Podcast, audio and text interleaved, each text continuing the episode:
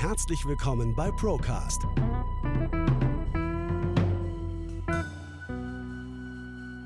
Der Podcast der ProLife GmbH. Wir nehmen Sie mit auf eine Reise hinter die Kulissen der Finanz- und Versicherungsbranche. Hallo Sven. Guten Morgen Felix. Schön wieder dich dabei zu haben bei einer neuen Folge Procast. Und wir haben heute gesagt, wir wollen heute mal über das Thema Schulden bzw. Überschuldung sprechen. Ähm, man hört es ja überall, ähm, wird über Schulden gesprochen. Der Staat macht Unmengen Schulden, die Zentralbanken machen Unmengen Schulden und ähm, immer mehr Privatpersonen müssen Schulden aufnehmen. Und deswegen haben wir gesagt, dieses wichtige Thema wollen wir heute einfach mal aus verschiedensten Gesichtspunkten betrachten. Man kommt sich ja fast schon so vor, als wäre das das Jahrhundert der Schulden. Also die Zentralbanken erschaffen irgendwie Geld das wird den Ländern äh, zur Verfügung gestellt, die dann mit dem Geld verschiedenste Programme ähm, durchführen, ähm, das Geld tatsächlich in irgendeiner Form verteilen. Ähm, das Geld ist aber fiktiv und es ist einfach nicht mehr vorhanden. Und wenn es zu viel Geld gibt, dann wird Geld einfach auch weniger wert. Und auch das sehen wir jetzt schon. Und ähm, um den Einstieg hier ähm, mal ein bisschen was mitzunehmen, in den Einstieg habe ich zwei, drei Zahlen mitgenommen. Und zwar, das ist ganz, ganz interessant, die amerikanische Notenbank, die Fed, hat fast über 100 Jahre gebraucht, um eine Billion Euro Schulden aufzubauen. In den letzten 10, 15 Jahren hat sie es dann geschafft, über 8 Billionen Euro zusätzliche Schulden aufzubauen. Das heißt, es hat knapp 100 Jahre gebraucht für eine Billion Euro Schulden und dann 10, 12 Jahre für die restlichen 8 Billionen Euro Schulden. Und wir sind jetzt insgesamt bei einer Bilanzsumme von 9 Billionen Euro. Die EZB war noch viel, viel schneller dran. Die hat innerhalb von ja, ihrer kurzen Geschichte, jetzt knapp 23 Jahre, auch fast diese 9 Billionen Euro Bilanzsumme erreicht. Ähm, und das ist so ein Thema, da wollen wir uns heute dran ein bisschen äh, aufhängen, auch ähm, den Wert des Geldes definieren zu können. Sven, jetzt ist ja dieses Thema ähm, auf der einen Seite so, dass die Banken im Endeffekt das Geld erschaffen und dann haben wir das Problem, dass ähm, die Staaten dieses Geld verteilen und dass die Staaten sich überschulden. Und auch da gibt es einen neuen Höchststand, habe ich gelesen. Ja, also du hast quasi dieses Thema, dass du, also dass man mal ein Verhältnis aussieht, wie du gerade schon angesprochen hast, das hat extrem an Fahrt aufgenommen. Und zwar hat es so diesen Gongschlag gegeben mit der Finanzkrise 2008 Ab dem Zeitpunkt hat sich die Bilanzsumme der FED quasi verzehnfacht. Wahnsinn. Jetzt wird es entsprechend auch durchgereicht. Also das heißt, wir haben ja nicht nur die großen Zentralbanken, sondern es bricht sich runter auf die Staaten. Die Staaten brechen sich runter auf die Länder und die Länder brechen sich runter auf die Kommunen und Gemeinden. Deswegen ist es auch so, dass die Verschuldung, sage ich mal, in Deutschland bei den Kommunen und Gemeinden auf 2,3 Billionen Euro gestiegen sind. Okay. Das gab es noch nie, also das ist der absolute Höchststand. Okay. Ähm, Jetzt ist ja das so, dass die, dass die Länder sich verschulden. Und jetzt habe ich das vorhin am Anfang unseres Gesprächs auch mal reingenommen. Ähm, es sind ja nicht nur die Länder, es sind ja dann auch nach und nach die Privatpersonen, die sich immer mehr verschulden müssen. Und auch darüber wollen wir mal sprechen. Warum müssen sich Leute verschulden? Ganz klar, weil es einfach teurer wird. Genau, also du hast die, du hast die Herausforderung bei den Bürgern, dass aufgrund der steigenden Preise, und die erleben wir ja gerade ganz extrem. Wo haben wir denn gerade die Inflation aktuell? Ich glaube 7,5 letztes 7,5 sind wir aktuell, ja. Geht's ja noch in Deutschland. Wir sind leicht gesunken. ja. Es wurde riesig gefeiert, dass wir, dass wir leicht unter den Vormonaten sind. Also ja. wir hatten ja im, im Mai den Höchststand mit 7,9. Ja. Und äh, es ist hier gerade eine Riesenparty, dass wir jetzt auf 7,5 sind, wobei das den Bürgern einfach nicht hilft. Nee, gar nicht. Und es ist ja einfach nur auf dem Papier, hört sich das gut an aber mehr halt auch nicht. Und ähm, es wird halt deswegen gefeiert, weil, du hast es mir jetzt im Vorfeld zum Gespräch gesagt, äh, Österreich zum Beispiel eine Inflation von 9, hat, äh, Lettland sogar über 20 oder? Genau, äh, Lettland ist führend mit um die 20 Prozent. Unfassbar, unfassbar. Ja, und ähm, aber auch da muss ich wieder eine Lobeshymne auf uns zwei äh, singen, Sven, weil wir haben gesagt im Podcast zum Mai 2022, dass jetzt wahrscheinlich die Inflationskurve ein bisschen flacher werden wird in Deutschland aufgrund von Spritpreisunterstützung und 9-Euro-Ticket. Und so ist es gekommen. Und vielleicht wollen wir wieder eine Prognose abgeben im September, wenn das alles ausläuft. Wenn es denn ausläuft, wissen wir ja noch nicht. Ähm, dann denke ich persönliche Meinung, dass wir dann das erste Mal offiziell eine zweistellige Inflationsrate bei uns sehen werden. Also wir marschieren zumindest drauf zu und ähm, dieses 9-Euro-Ticket und so weiter hat zwar auf der einen Seite zu einer Entlastung der, äh, der Inflationsrate geführt, auf der anderen Seite aber zu mehr Frust bei den Bürgern, ja. weil die Züge einfach überlastet waren, äh, teilweise stundenlang am Bahnsteig gewartet werden ja. musste. Und wenn man mal ganz ehrlich ist, ähm, es auch nicht wirklich eine Erleichterung gebracht hat, weil das, was es Nerven gekostet hat, war es einfach günstiger. Ja, das ist richtig und auch beim Tanken hat es jetzt nicht wirklich was geholfen, weil ähm, es ist ja mittlerweile offensichtlich, dass ganz ein ganz großer Teil dieser Erleichterung einfach nur bei den Ölkonzernen hängen bleibt und die Milliarden Gewinne einstreichen und ähm, die Spritpreise zwar ein bisschen gesunken sind, aber nicht annähernd im Verhältnis zum Ölpreis tatsächlich. Also das war ja auch nicht wirklich zielführend dann. Ich habe da auch ein tolles Beispiel dazu und zwar ich war letzte Woche in Mainz und in Mainz hat der Superbenzin 1,71 gekostet. Okay. Bei uns kostet er einfach 1,87 an der günstigsten Tankstelle, dort ja. 1,71 bei einem großen Konzern. Aber vielleicht um die günstigeren Sprit. Wer weiß, vielleicht haben sie auch größere Erleichterungen. Das kann sein, ja. Die sind bei uns in Bayern vielleicht einfach noch gar nicht, gar nicht angekommen. Ähm, ja, wir haben gesagt, es wird teurer für jeden Einzelnen. Inflation, klar, das ist das Thema. Das spüren wir alle. Das ist überall, ähm, überall vorhanden.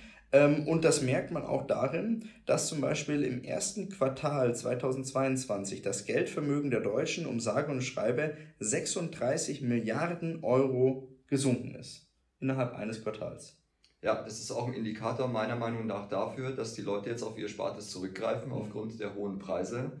Und die, die Sparkasse hat auch eine Prognose abgegeben und hat gesagt, dass ähm, auf kurzfristiger Sicht kein, also jeder Zweite nicht mehr in der Lage sein wird zu sparen. Mhm. Also jeder Zweite. Okay, Wahnsinn. Wir hatten vor ein paar Wochen, kann ich mich erinnern, dass wir mal die Aussage hatten, jeder Zehnte. Und jetzt ist es nur noch jeder Zweite.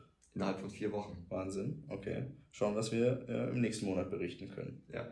Und die Sparkasse muss es ja wissen. Ich meine, die sehen ja auch direkt die, die Sichteinlagen und wissen, wie viel Erspartes jeden Monat auf der Seite bleibt oder was wohin gespart wird. Und die sitzen ja an der Quelle, um sagen zu können, ob noch gespart wird oder nicht. Anhand dessen ist es auch bemessen worden. Okay. Das sind reelle Zahlen. Okay. Jetzt ist es einmal das Thema der Inflation. Inflation ist ja nichts anderes, als dass alle Güter im Durchschnitt teurer werden. Da werden manche deutlich teurer, wie zum Beispiel der Sprit oder die Nudeln. Und da werden andere nicht ganz so viel teurer, wie zum Beispiel Elektrotechnik, weil die einfach über die Jahre immer günstiger geworden ist, weil günstiger produziert werden konnte. Jetzt haben wir aber noch eine ganz spezielle Situation, dass ja auch ähm, durch externe Faktoren ähm, Güter teurer werden, zum Beispiel Gas. Also das ist ja auch ein Thema, da wollen wir vielleicht oder sollten wir, müssen wir sogar heute auch mal drüber reden, ähm, dass, jetzt, dass es jetzt auch eine neue Umlage gibt, die den Bürgern nochmal mehr Geld aus der Tasche rausnehmen wird. Genau, die ist noch nicht zu Ende gedacht. Also es ist so, dass quasi das, das finale Go vom, vom, vom, also von der Bundesregierung noch fehlt. Geplant ist, um die Gasanbieter von der Inflation zu schützen eben diese gestiegenen Preise auf die Bürger umzulegen. Mhm. Und das kann zu deutlichen, äh, zu deutlichen Erhöhungen führen. Zum Beispiel hat der Fokus mal hochgerechnet, dass das bei einer Familie bis zu 3.300 Euro mehr sein könnte. Im Jahr. Im Jahr. Wahnsinn, okay. Allein durch diese Erhöhung, die jetzt was machen soll, die quasi dazu führen soll, dass die Gasanbieter entsprechend an, nicht an den hohen Preisen selbst ersticken. Genau, auf Gas, sondern dass, es der, dass daran der Bürger ersticken soll. Also ob es genauso, sage ich mal, als, als Vorlage im Bundestag äh, vorgelegt wird, glaube ich jetzt nicht. Ähm, es ist aber so, dass quasi die Gasversorger davor geschützt werden sollen, in die, in die Insolvenz zu gehen. Das heißt, ich habe jetzt den deutlich höheren Gaspreis, der sowieso schon sich am Markt ähm, ja erschaffen hat, dieser Gaspreis. Und dann kommt auch noch eine zusätzliche Umlage on top obendrauf, die ich jetzt auch noch zu stemmen habe. Genau, also in Prozent würde diese Umlage, wenn sie genauso kommt, wie sie gerade angedacht ist, etwa nochmal 250 Prozent bedeuten. Wahnsinn. Jetzt hast du gerade gesagt, das bedeutet zum Beispiel für eine Familie über 3000 Euro Mehraufwendungen. Ähm, dafür entlastet uns ja der Staat aber auch ungemein, weil wir kriegen ja 300 Euro Energiebonus im September ausgezahlt. Also man dürf, wir dürfen jetzt nicht zu sehr meckern. Lass mich ganz kurz nachrechnen. Hast du recht. Ja, reicht nicht ganz, aber naja, wenigstens haben wir, haben wir etwas äh, bekommen. Naja, also das ist dieses Thema ähm, äh, Inflation und das führt auch zu, der, ähm, zu dem Thema, dass immer abstrusere Ideen ja in irgendeiner Form gefunden werden. Man muss dann natürlich immer auch die Kirche im Dorf lassen. Manche Politiker kannst du einfach nicht ernst nehmen und dürf, darfst du auch nicht ernst nehmen, weil sonst geht's dir ganz schlecht. Aber es gibt ganz, ganz viele ähm, ganz, ganz viele Ansätze, wo man auch schon weiß, dass die in irgendeiner Form definitiv umgesetzt werden. Zum Beispiel dieses Thema einer CO2-gebundenen Vermögensabgabe. Mhm. Also es, es, wird ja immer wieder der Vorstoß gewagt, den, ich nenne es jetzt einfach mal Wohlhaben, den wohlhabenden mhm. Bürger in die Tasche zu greifen und zu sagen, wenn du das und das und das hast, dann wollen wir daran partizipieren, weil es kann nicht sein, dass ein Teil sehr, sehr gut lebt und der andere Teil nicht weiß, wie er sein Leben finanzieren soll. Ja. Und da gab es jetzt auch einen, äh, einen weiteren Vorstoß von der Frau Göring-Eckardt, und sie hat das ganze Thema Gerechtigkeitsvertrag genannt und hat dann gesagt, es kann ja nicht sein, dass wenn jemand zum Beispiel zwei Autos hat, regelmäßig in Urlaub fliegt und eine große Wohnung hat, dass der genauso behandelt wird wie jemand, der quasi auf, äh, auf Sozialhilfe angewiesen ist. Wahnsinn. Und der soll dann anhand gewisser Faktoren einfach äh, eine, eine CO2-Abgabe zahlen, also die dann, also eine Vermögensabgabe, die als CO2-Abgabe getarnt ist, um eben so sein ähm, seinen Fußabdruck, seinen ökologischen Fußabdruck kompensieren zu können oder, oder zu müssen dann im Endeffekt. Genau, also man wird quasi dazu gezwungen, mehr oder weniger seinen Wohlstand aufzugeben. Ja, okay, super. Äh, ich habe nämlich auch noch Folgendes, und das, das Interessante daran ist, das ist ja, das ist ja jetzt nicht so, dass es so ein, ein paar Leute in Deutschland betrifft, die ein bisschen mehr Geld haben oder die, die sehr, sehr viel Geld haben, sondern es wird die breite Masse erwischen tatsächlich. Weil dieses Thema, wenn die Politik von wohlhabend spricht, dann ist es die breite Masse, die gemeint ist tatsächlich. Da sind jetzt nicht die paar Prozent Milliardäre äh, in Deutschland gemeint, sondern tatsächlich der, der ganz große Mittelstand. Es ist auch die Frage, was sind zwei Autos? Du kannst zu Hause zwei Seat Ibiza haben oder ja. du kannst zwei Mercedes G-Klassen haben. Ja. Die Frage ist ja, was sind zwei Autos? Weil ein Zweitwagen ist ja fast Usus. Ja, ja. ja und das Thema ist, es wird halt einfach ähm, dann auch pauschaliert an dem Beispiel, in dem du jetzt zum Beispiel festgehalten hast mit den Autos.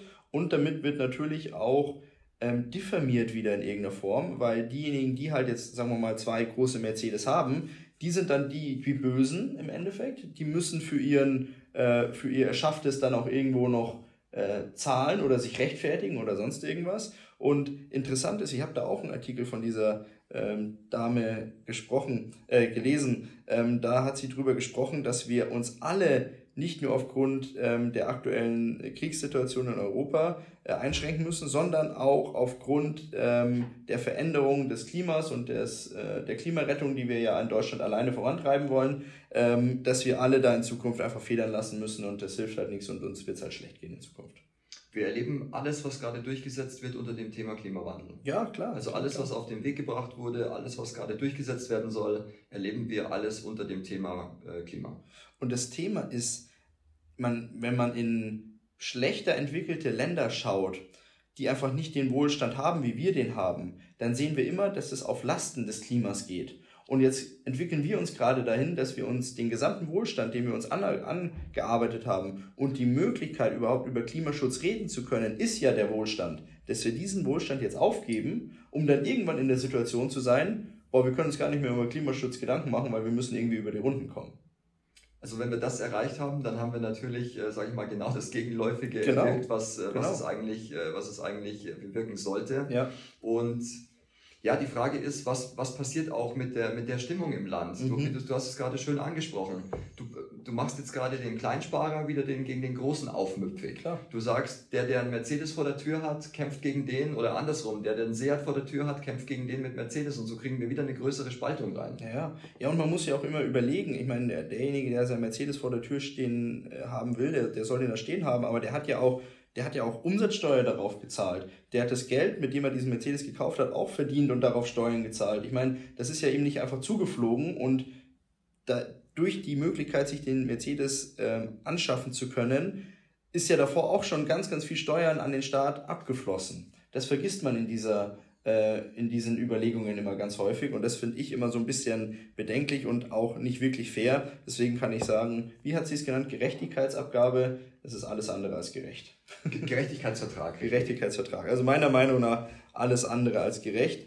Aber bei solchen abstrusen Ideen, die ja irgendwie, also meiner Meinung nach auch in, den, in die Richtung Sozialismus gehen und Sozialismus war noch nie klimafreundlich, ähm, geht ja auch die Idee des, der Beschränkung des Wohnraums wir haben alle zu viel Wohnraum. Mhm. Auch da hat man ein schönes Wort entwickelt und zwar nennt sich das Wohnflächenkonsum. und äh, man hat da eben hochgerechnet, dass wir viel zu viel Wohnfläche haben für die, für den, ja, für den ja, ob wir es überhaupt brauchen. Also so muss man es einfach sagen. Ja, also wir haben viel zu viel Wohnfläche im Gegensatz zu dem, was wir eigentlich benötigen für okay. unseren Alltag. Ja. Und das soll jetzt runter beschränkt werden und das soll flächendeckend in Deutschland dann irgendwie ähm, gelten pro Person, eine gewisse Quadratmeteranzahl oder wie ist das gedacht? Also ich hoffe, dass es einfach gar nicht kommt, dass ja. es nur ein Gedankenpups war und der einfach wieder verschwindet. Ja, das muss man ja auch dazu sagen. Also ich finde es wichtig, dass man sich mit den Themen auseinandersetzt, dass man auch weiß, in welche Richtung denkt die Politik. Ähm, aber ich bin immer, Gott sei Dank, ja so froh, dass unsere Politik ja nichts auf die Kette kriegt. Das heißt, vieles von dem, was da in den Köpfen rumschwirrt, kommt ja gar nicht erst in die Anwendung, weil sie es einfach nicht hinkriegen oder weil es bürokratisch so aufwendig ist, dass es dann auch nicht umsetzbar ist. Das ist tatsächlich das Schöne daran, dass man, ich sage mal, nicht gelassen damit umgehen kann, aber doch mit der gewissen Distanz einfach. Aber nichtsdestotrotz wichtig zu wissen, was da geplant wird, weil ähm, auf Dauer kommen solche Sachen, werden solche Sachen trotzdem umgesetzt. Also wenn man sich die Sachen anschaut, die wir jetzt so nach und nach kennen oder kennenlernen, dann waren das ja auch Ideen, die in den vergangenen Jahren mal äh, ausgedrückt worden sind. Genau so ist es. Ja. Und was also, es auf jeden Fall schafft, ist Unruhe. Unruhe im ja, Kopf, klar. Unruhe in der Bevölkerung. Klar. Also das bewirkt es immer. Klar, weil die Gedanken, die die, die, die Politiker mit diesen Ideen haben, über die wird ja dann plötzlich nachgedacht, wie zum Beispiel Reiche müssen mehr Steuern zahlen oder mehr Abgaben zahlen, weil sie die Umwelt verpesten. Allein die Tatsache, dass das jemand liest und dann vielleicht auch dieses Gedankengut so aufnimmt, fördert ja seinen Hass dem Mercedes-Fahrer gegenüber. So, und damit ist schon vielleicht schon die Hälfte des Ziels erreicht, das die Politik damit erreichen möchte. Erstens das und zweitens hast du bei beiden Unruhe. Ja, klar. Der eine fürchtet sich und der andere ähm, ja, hat Aggressionen im Bauch. und fürchtet sich auch irgendwo. Ja, ja, ja, klar, klar, klar, klar. Stellen Sie Ihre Versicherung jetzt auf die Probe unter www.prolife-gmbh.de. Das Ergebnis von weniger Geld, Sven, äh, und von mehr Schulden, die ich aufnehmen muss, ist ja weniger Konsum im Endeffekt. Also wo kein Geld ist, kann ich das auch nicht ausgeben. Ähm, der Konsum in Deutschland ist auch rückläufig. Ja, wir merken deut deutliche Umsatzeinbrüche bei den deutschen Einzelhändlern. Also das heißt, wir haben den stärksten Rückgang seit 28 Jahren, also seit 1994 und sowohl der, der Einzelhandel, also der, der physische Einzelhandel, als auch der Internethandel gehen, äh, gehen massiv zurück. Wahnsinn. Und das sind so die ersten Indikatoren. Also ich weiß noch damals in der Schule, äh, Wirtschaftsunterricht, der Indikator für, äh, für äh, eine Rezession war immer die Kaufkraft der, der Bevölkerung und die Umsätze im Einzelhandel. So, und wenn, die, wenn der Konsum gesunken ist, dann war das immer der erste Indikator für eine anstehende Rezession. Weniger Konsum bedeutet weniger Wirtschaftskraft, bedeutet weniger Arbeitsleistung, ähm, bedeutet unterm Strich auch wieder weniger Steuereinnahmen für den Staat, der aber aktuell sehr viel Geld braucht. Bedeutet, diejenigen, die noch in irgendeiner Form Steuern zahlen können, die werden diese ähm, weniger Steuern dann irgendwie oder diese, diese, diese weniger Einnahmen, die der Staat hat, kompensieren müssen. Das heißt, die Last wird einfach auf weniger Schultern verteilt. Das heißt, die Last jeden, eines jeden Einzelnen wird steigen in Zukunft. Wir sind ja eingestiegen mit dem Thema Schulden. Irgendjemand muss es ja bezahlen. Mhm. Am Ende des Tages hat der Schuld oder der, der Staat ist keine Geldbörse, ja. sondern wir sind die Geldbörse ja. des Staates. Ja, und irgendwie wird das dann auch uns zurückfedern. Ja. ja, das ist ja auch ein Thema, das würde jetzt tatsächlich zu weit führen, aber das Konstrukt an sich immer mehr Schulden zu machen. Die Zentralbanken geben Geld aus, stellen es zur Verfügung in den Markt über, über Anleiheprogramme. Das ist ja auch interessant. Ich habe letztes Mal, Sven, vielleicht kannst du dich erinnern, wo wir zusammen gesessen sind, haben wir über das, darüber gesprochen, dass das Anleihekaufprogramm ausgelaufen ist bei der EZB. Mhm. Und ich habe noch vermutet, dass es irgendwas Neues geben wird für die südeuropäischen Länder. Und tada, es war so, es, wird, äh, es gibt weiterhin ein Anleihekaufprogramm für südeuropäische Länder das die EZB sich vorbehält umzusetzen, wenn zum Beispiel jetzt die Staatsanleihen Italiens am Markt keinen Abnehmer mehr finden. Also irgendein Schlupfloch gibt es ja immer. Ja, und da haben sie ein relativ gutes geschaffen. Also wer sich dafür interessiert, soll sich das einfach mal angucken und ja. kann das gerne selber nachlesen. Also das ist quasi ein neues Programm. Ja, genau. Es ist ein neues Programm, das jetzt im Endeffekt ja unter dem Deckmantel ist, wir ziehen es erst, wenn es notwendig ist. Meiner Meinung nach wird es direkt jetzt im, im Sommer, im Herbst wird es notwendig werden. Äh, und dann wird halt dieses neue Programm gezogen. Es werden wieder Anleihen gekauft. Das Argument ist super, weil das andere wurde auch nur ins Leben gerufen, wenn man es braucht. Ja, richtig. ja, aber das Thema ist, dass äh, diese unfassbare Geldvermehrung, diese, diese, diese fiktive Verschuldung, weil niemand hat das Geld, dass die Staaten sich untereinander schulden. Also selbst wenn sie jetzt gegenseitig alle Staaten ihre Schulden begleichen würden, wäre immer noch ein Riesendefizit da, weil niemand das Geld wirklich hat. Und der innere Wert eines Geldes ist ja immer null. Jetzt möchte ich gar nicht behaupten, dass von heute auf morgen der Euro verschwindet oder sonst irgendwas, aber ähm, die Vorzeichen des Euros sind schon sehr, sehr bedenklich, wenn man sagt, der, der wird, äh, die Bildzeitung hat getitelt, ähm, der Euro wird zur neuen Lira, zur neuen Ramschwährung, weil er im Verhältnis zu allen anderen Währungen verliert. Aber meiner Meinung nach kann dieses System und dieses Konstrukt, so wie wir es jetzt kennen, einfach nicht mehr weitergehen. Man kann sich ja einfach nur den Wert anschauen, was der Euro zum Dollar hat oder was der Euro zum Schweizer Franken hat. Hm, ja. Da haben wir ordentlich Federn gelassen. Oder zum Gold. Das ist ja auch immer so ein Indikator. Gold so als Währungssicherung. Und da habe ich letztes Mal einen Chart gesehen, ähm, hat der Euro seit Einführung 2002, ich glaube, 86 Prozent seines Werts verloren im, im Vergleich zu Gold. Und ähm, dann war da auch so ein Chart, wenn ich jetzt, keine Ahnung, wenn ich 2002 ähm, ein Kilo Gold gekauft hätte, was wäre der jetzt wert und wie viel ist Euro jetzt wert? Und da war eine Riesendiskrepanz dazwischen. Also unfassbar, ähm, wie viel Geldvermögen da auch einfach auf der Straße liegen geblieben ist. Ich kann mich zum Beispiel, weil du gerade das Thema Gold erwähnst, daran erinnern, dass vor ein paar Jahren die Bildzeitung gekauft hat, kauft ja kein Gold, weil das hat keine Zinsen und keiner weiß, was es irgendwann wert ist. Mhm. Tada, jetzt vor zwei Wochen haben sie empfohlen, liebe Bürger, denkt mal darüber nach, euch vielleicht mit Gold einzudecken. Ja, Mai, es ist gerade so, wie man es braucht, gell? Wird, das, wird das kommuniziert. Und ähm, ich denke auch, dass es nicht die schlechteste Idee ist, ähm, aber wir wissen es alle nicht. Wir wissen es alle nicht. Was wir aber wissen, und das gehört meiner Meinung nach, wenn wir über Schulden und Überschuldung reden, auch dazu, ist, dass man darüber Bescheid wissen muss, dass es sogenannte gute und schlechte Schulden gibt. Also vielleicht wollen wir das auch nochmal irgendwie äh, aufdröseln. Gute Schulden, schlechte Schulden.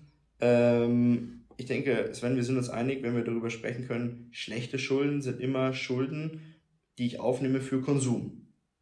Ja, also alles, was weniger wert wird und du dafür Geld bezahlst, ist, würde ich jetzt auch in die Kategorie schlechte Schulden reinpacken. Manche schlechte Schulden muss ich vielleicht machen, weil ich sage, keine Ahnung, ich muss, ähm, bis vor ein paar Jahren waren, war ein Auto definitiv auch schlechte Schulden, weil ich bin vom Hof gefahren, das war noch nicht die Hälfte wert. Mittlerweile ist es so, ich fahre vom Hof und es ist mehr wert, weil es einfach keine Autos mehr gibt. Aber ich sage jetzt mal, dieses klassische Konsumgut Auto zum Beispiel, das brauche ich, weil ich damit von A nach B fahren muss, weil ich zum Job muss oder so zum Beispiel. Aber ich weiß ganz genau, es ist kein gutes Investment, denn ich gebe Geld dafür aus und kriege irgendwann in Zukunft weniger. Und wenn ich das Ganze auch noch finanziere, wenn ich dafür Schulden aufnehme, muss ich auch noch ähm, Zinsen darauf zahlen, auf ein Gut, das immer weniger wert wird. Schlechte Schulden. Genau. Gute Schulden, ich nehme einen Kredit auf und zahle Zinsen, um etwas zu kaufen, was in Zukunft mehr wert wird. Das würde ich jetzt mal grundsätzlich unter gute Schulden verstehen. Ja, also nehmen wir einfach mal, du magst dir, nehmen wir das Thema, weil wir es gerade hatten, ein Kilo Gold kaufen. Mhm. Das kostet aktuell, ich weiß es gar nicht, 40.000 Euro, sage ich jetzt so einfach mal. Dreh, ja, oder mehr dafür, sogar, glaube ich, ja. Bitte? Oder mehr sogar, ich weiß es gar nicht. 40 oder 40 plus, sagen wir mal 40.000 Euro. Genau und du nimmst dir dafür Schulden auf und kaufst es und in zwei Jahren ist einfach der Bahn Gold dann oder das Kilo Gold ist dann einfach 46.000 Euro wert. Dann hast du das, was du an Zins bezahlt hast, quasi deutlich ausgeglichen mit dem, was du an Wertzuwachs hast. Richtig. Und im Zweifel gehst du sogar nach Abzug von Zinsen sogar noch positiv aus der Nummer raus, ohne eigenes Geld eingesetzt zu haben. Und das sind dann gute Schulden, weil ich nehme Geld auf, um entsprechend in ein Investitionsgut zu investieren, das mehr wert wird. Also Schulden, äh, Schulden, Gold kann man dafür nehmen. Ich glaube, alle Sachwerte. Ich meine, Immobilie ist ja die klassischste äh, gute Verschuldung im Endeffekt, wenn es jetzt nicht gerade eine Bruchbude ist, weil die wenigsten Leute haben das Cash, um jetzt eine Immobilie bar zu bezahlen. Du finanzierst die in der Regel immer und die wird mehr wert. In den letzten Jahren war das auf jeden Fall immer so und ich konnte quasi die Zinsen, die ich zahlen musste für den Kredit, deutlich kompensieren durch die Wertsteigerung der Immobilie. Genau, es gibt ja so viele, es gibt ja Kunst, Oldtimer, Richtig, Immobilien, ja. wie du schon gesagt hast, also es gibt ja jede Menge Dinge. Wichtig ist nur, sich damit zu beschäftigen, was man kauft. Ja, klar. Weil gerade so speziell in dem Thema Kunst, Oldtimer und so weiter, sollte man schon auch fachliches Know-how mitbringen. Dann, ja, genau, das haben wir auch in den letzten Jahren gesehen. Gerade, ich glaube, dieses Oldtimer-Thema war auch so, viele Leute haben dann einfach irgendwas zusammengekauft, weil sie dachten, komm, äh, Kindheitstraum und wird eh mehr wert und dann war das irgendeine Bastelbude unterm Strich und dann macht das natürlich auch keinen Sinn. Aber es ist immer noch das bessere Investment wie, ich sage jetzt mal, ein Fernseher oder sowas, auch dieses klassische Konsumgut oder ja, Klamotten brauche ich auch, aber ich sage mal so Luxusklamotten, die ich mir jetzt kaufe für kein T-Shirt 400 Euro, das einfach in der Produktion 5 Euro kostet, das ist einfach ganz, ganz schlechter Konsum. Es macht 0,0 Sinn. Nein, macht es nicht. Macht keinen Sinn. Okay, Thema Schulden, Sven. Gibt es noch, noch Punkte, die wir unbedingt im Zusammenhang mit dem Thema Schulden oder Überschuldung ansprechen müssen? Also ich denke, dass wir das Ende noch nicht gesehen haben werden. Also das heißt, diese Verschuldungen werden massiv zunehmen mhm. und zwangsläufig leider auch auf den Kleinen umgelegt. Ja. Und diese Schulden werden natürlich auch immer erdrückender und das ist ja auch so diese Krux daran. Ähm, die Schulden werden mehr, das verfügbare Kapital, freie Kapital wird aber immer weniger, weil der, der Alltag einfach immer teurer wird und irgendwann kommst du aus dieser Spirale nicht mehr raus. Wir haben auch im ersten Podcast darüber gesprochen, dass ja da ging es indirekt auch über, über Überschuldung, dass die Amerikaner ähm, ja, sich für ihren täglichen Lebensbedarf schon immer überschulden müssen über ihre Kreditkarten. Die haben acht Kreditkarten und jeder ist irgendwie im Dispo und ähm, dann ist es halt so ein Kleinkredit, der aufgenommen werden muss, um eben über die Runden zu kommen. Genau, und es zieht halt auch immer einen Rattenschwanz mit sich. Ich habe heute gelesen, dass der einzige Bäcker in einem kleinen Dorf pleite gegangen ist. Mhm. Jetzt ist es ja nicht nur so, dass dir quasi die Semmeln fehlen, sondern du musst ganz woanders hin, um das zu kaufen. Das mhm. heißt, die Semmel kostet nicht das mehr, was die Inflation sie hochgetrieben hat, sondern auch noch den Spritpreis zusätzlich ins nächste Dorf zu fahren und so weiter. Also das nimmt auch alles, sage ich mal, eine gewisse Bewegung dann an, was das für einen Dominoeffekt hat, wenn, wenn so Kleinigkeiten passieren und dieser Betrieb ist pleite gegangen, weil er die Gasrechnung nicht mehr bezahlen konnte. Wahnsinn. Und sowas wird einfach vom Staat ähm, ja, nicht unterstützt, sage ich jetzt. Das verstehe ich einfach nicht. Es wird überall hin überweisen wir Geld und alles wird unterstützt und dann macht irgendwo ein Bäcker zu, nicht weil er unwirtschaftlich arbeitet, sondern weil er einfach nicht mehr die Gasrechnung zahlen kann, die exorbitant hoch geworden ist durch externe Faktoren, die auch die Politik zu verantworten hat, ganz einfach, und dem wird nicht geholfen. Nein, der schließt seinen Laden und dementsprechend löst es halt dann ja, dieses Beben aus, was dann hinten dran passiert. Und dann hast du auch noch diese Konsolidierung, dass du sagst, wenn das mehreren Bäckern passiert, dann bleiben nur noch die großen Supermärkte und die Supermarktketten übrig, die dann im Endeffekt irgendwann den Preis auch diktieren können. Weil sie sagen, pass auf, wir sind die Einzigen, die in irgendeiner Form halt noch eine Bäckerei angeschlossen haben oder sonst irgendwas. Ähm, es gibt keinen richtigen Markt mehr dafür und ähm, die Preisbildung, ja, die bildet sich dann unter den großen Konzernen das ist ja noch vorgeschaltet. Überleg mal, was eine, was eine Breze beim Discounter kostet. Die ja. kostet 29 Cent. Mhm. Die musst du aber sofort essen, nachdem sie aus dem Ofen kommt, weil ansonsten kannst du einen Tisch spalten. Und der Bäcker, der sich quasi dort beschäftigt und macht das in Handarbeit und so weiter, verlangt 70 Cent für seine Breze, verliert aber meistens gegen die 29 Cent Breze. Ja. ja, und gesundheitlich verlierst du auch, wenn du die 29 Cent Breze isst. Genau. okay. Äh, wichtiges Thema Schulden und Überschuldung und ich hoffe, dass wir damit einfach auch ein bisschen Bewusstsein dafür geschafft haben, was sind Schulden ähm, und in was für einer verrückten Schuldenwelt befinden wir uns eigentlich aktuell gerade. Es ist aber der Juli ja auch sonst ein sehr spannender Monat gewesen. Ähm, alles können wir gar nicht mit reinbringen. Wir haben schon über viele Sachen gesprochen, verrückte Ideen der Politik. Aber es sind auch tatsächlich Tatsachen ähm, geschehen, zum Beispiel das Thema Runoff also dass quasi Lebensversicherungskonzerne ihre Bestände an Investoren, ähm, ja man kann wirklich sagen, verhökern zu einem eigentlich Spottpreis, um ähm, ihre eigenen Bilanzen zu beschönigen. Ja, man weiß ja immer nicht, was da genau gezahlt wird. Also diese Kaufpreise, die werden ja immer sehr hinter vorgehaltener Hand ähm, verhandelt. Und äh, jetzt hat sich mal jemand damit beschäftigt und hat mal gesagt, also er geht davon aus, dass etwa 30 Prozent von dem Wert dieses Run-Off-Paketes nicht bezahlt wird. Also das mhm. heißt, zu 70 Prozent ist dann in etwa der Verkaufspreis. Ja, wenn das nicht verschachern ist, dann weiß ich auch nicht. Also dann wird das halt einfach nur irgendwie Hauptsache weg. So kommt einem das vor. Wir reden hier von Milliarden. Ja. Und 30 Prozent auf Milliarden ist ein ordentlicher Batzen Geld. Ja, ja, ja. Ich glaube, also wenn ich mich jetzt nicht ganz täusche, bei AXA und Zurich reden wir jeweils irgendwie zwischen 15 bis 20 Milliarden Euro ähm, aktuellem verwalteten Vermögen. Und davon 30 Prozent sind dann mal ganz schnell 5, 6 Milliarden Euro, die da fehlen. Ja, ja. Wahnsinn. Äh, an der Stelle, ähm, wir haben schon ausführlich über das Thema Runoff gesprochen im, in unserer Bonusfolge äh, im Podcast und auch auf unserem YouTube-Channel. Also da gerne einfach nochmal ähm, sich schlau machen. Es geht grundsätzlich um die AXA und um die Zurich. Sonst ist niemand mehr dabei aktuell. Glaubst du, es kommt noch wer in Zukunft dazu?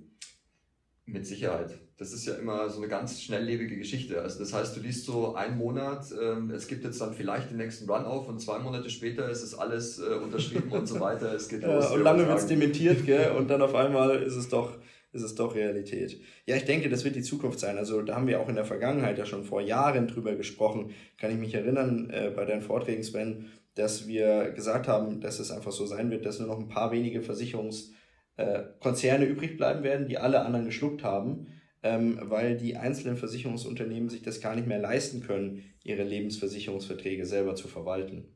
Das ist ja ein Trend, den wir in allen Lebensbereichen sehen. Mhm. Also egal, ob das ein Automobilhersteller ja, ist, spielt ja keine Rolle. Der ja. Trend geht alles zu einem großen. Zu einem großen, zu solchen Plattformen dann im Endeffekt.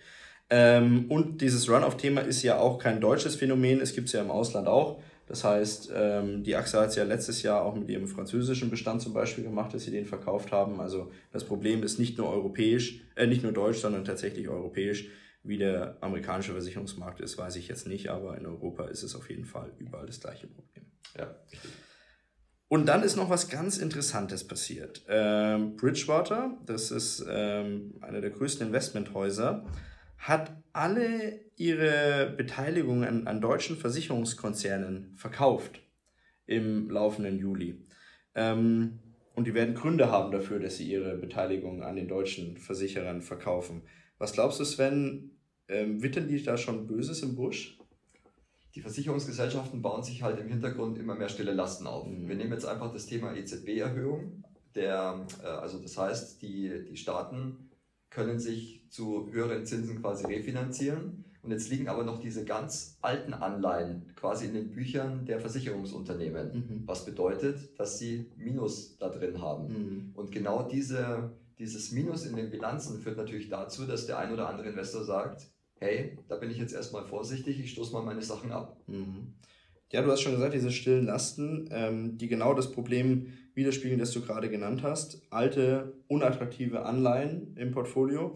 Interessant ist in dem Zusammenhang, das war, habe ich in dem Artikel auch gelesen, das war übrigens in der For Professional, glaube ich, ähm, dass die Versicherungskonzerne das gar nicht äh, wertmindernd bilanzieren müssen, sondern die das angeben können, dass es nur eine vorübergehende Wertminderung ist, dieser Anleihen, und deswegen den Wert nicht abschreiben müssen. Das heißt, in den Bilanzen der Versicherungskonzerne wirst du diese stillen Lasten nicht entdecken.